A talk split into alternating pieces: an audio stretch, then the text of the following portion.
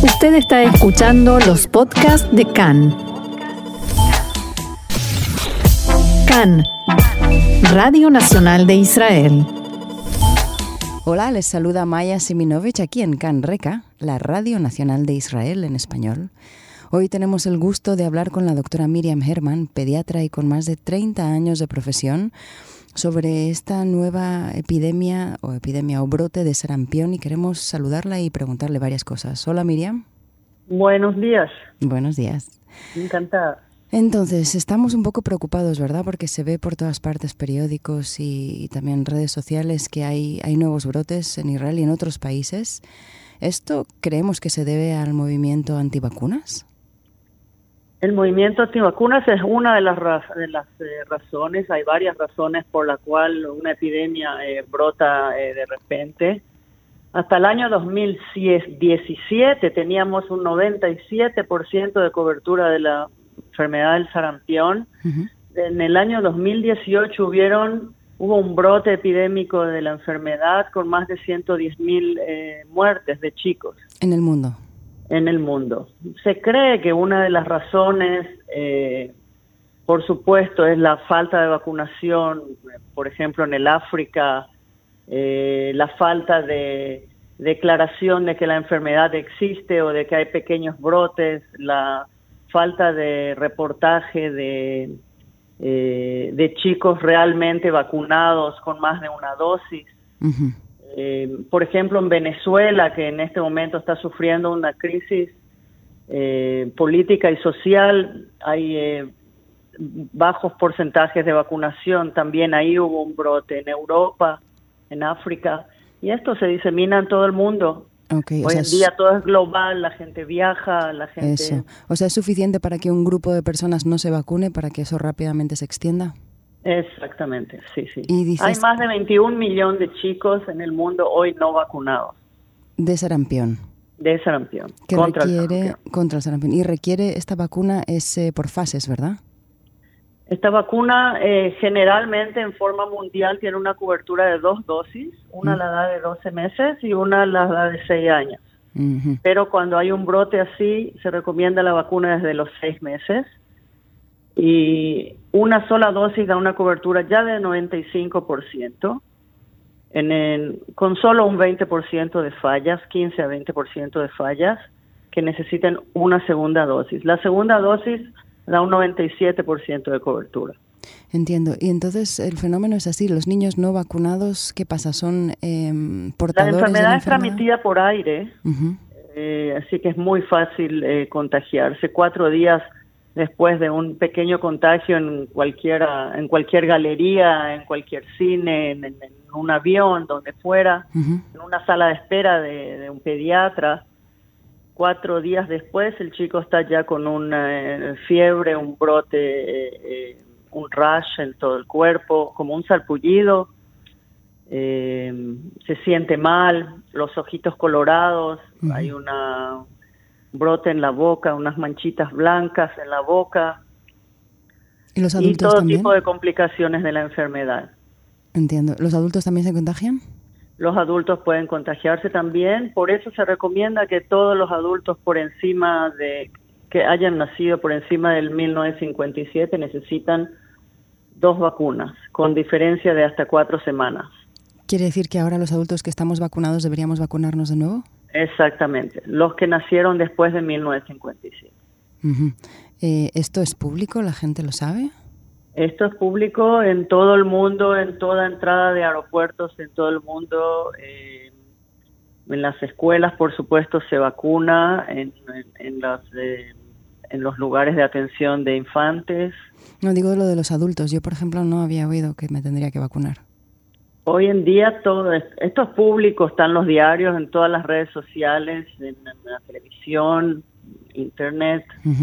Esto es totalmente público. Yo justamente viajé hace poco a Sudamérica y lo primero que vi fue al entrar al aeropuerto, ni siquiera antes del control de pasaporte estaba usted vacunado contra el sarampión. Es un póster enorme. ¿En qué país? En eh, Paraguay. Eh, ¿El sarampión es solamente el principio de algo o, creemos que esto puede pasar con otras enfermedades también ya erradicadas? puede pasar con todo tipo de enfermedades, por supuesto. En este caso, es la de turno es el sarampión, que es una vacuna que, que viene, que en su momento, que para viajar se llama la triple, que tiene el sarampión, las paperas y la rubeola. No se da sola hoy en día la, la vacuna del sarampión. Y el sarampión es eh, letal solamente en sus consecuencias, ¿no?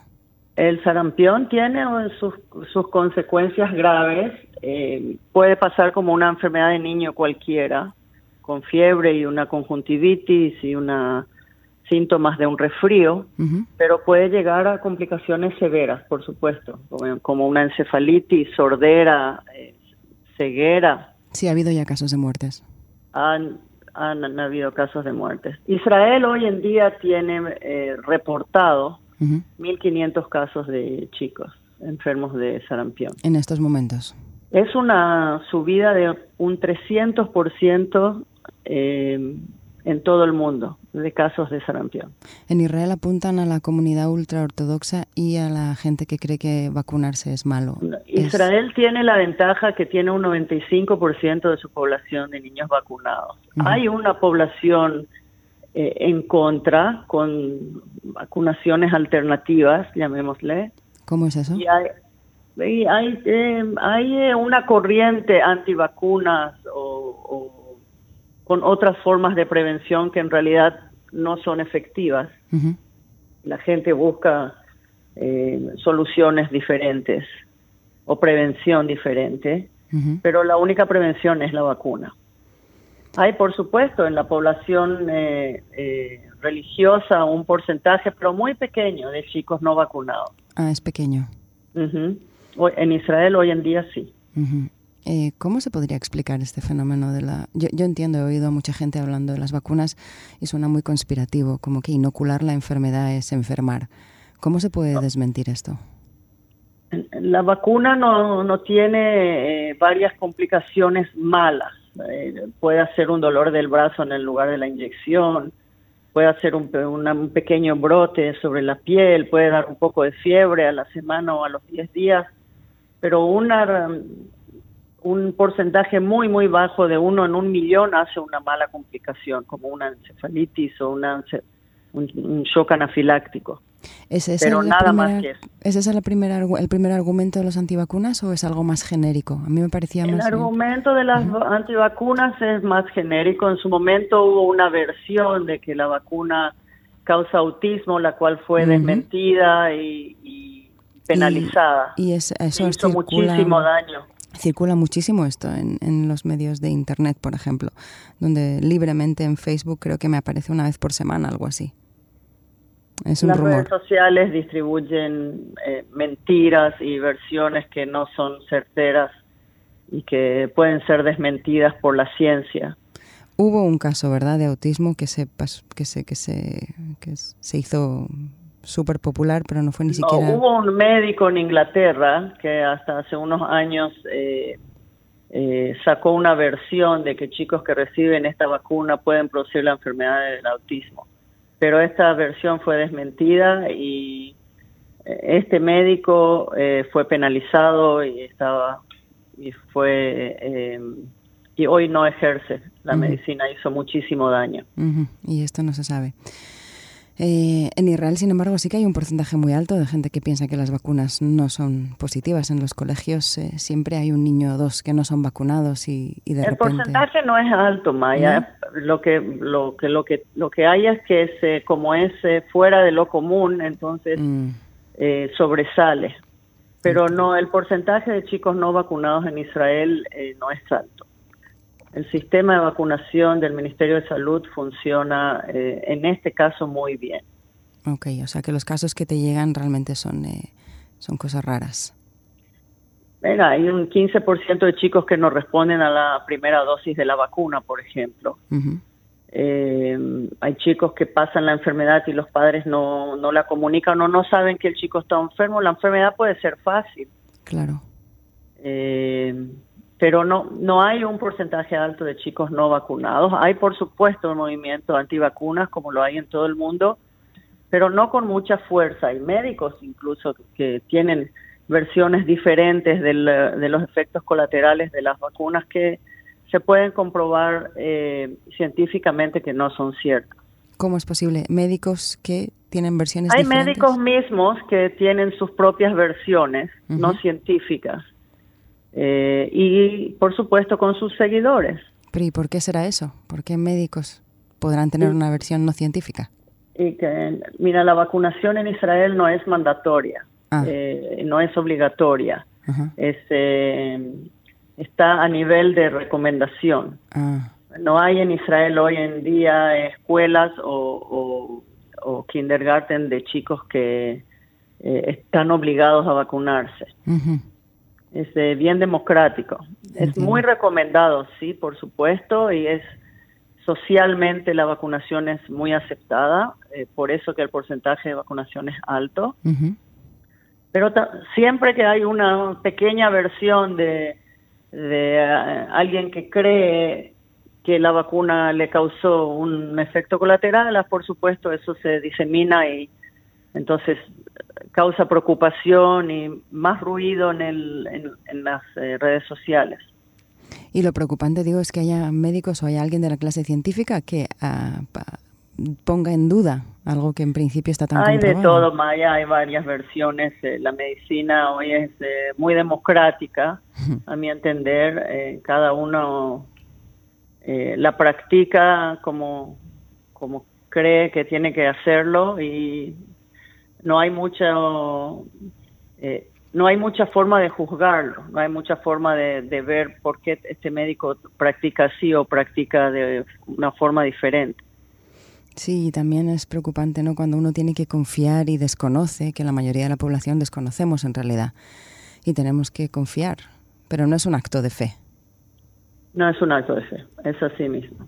Hay congresos, hay campañas para buena vacunación en, en, en, eh, Kipat Halab, en las eh, en las escuelas, en, la universidad, en, campañas de eh, las aerolíneas que, que llevan excursiones de vacunaciones, vacunaciones, vacunaciones.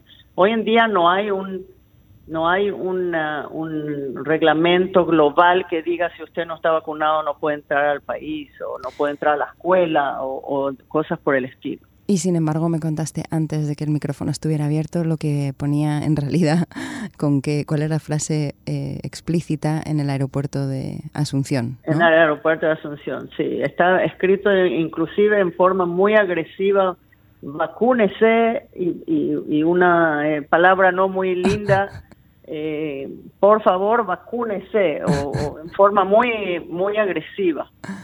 Vale, voy a decirlo yo porque entonces vamos a dejar a la gente en vilo. No es tan feo decir vacúnense, carajo. Así S- mismo. sobre todo si lo escribe un gobierno. Así mismo, es impresionante. Ya estuve en shock cuando vi eso. Es cómico y es contundente y a lo mejor es precisamente necesario. Así mismo es. ¿Qué hacen en Israel con todos los niños de, que están llegando de África, los refugiados y los, y los simplemente inmigrantes? ¿Los vacunan de manera...? Hay una, eh, hay unas, unos consultorios para chicos eh, inmigrantes legales y no legales eh, que vacuna gratis. Eh, se intenta por todos los medios llegar a estas personas y o hacerlas llegar a los consultorios más públicos para ser vacunados.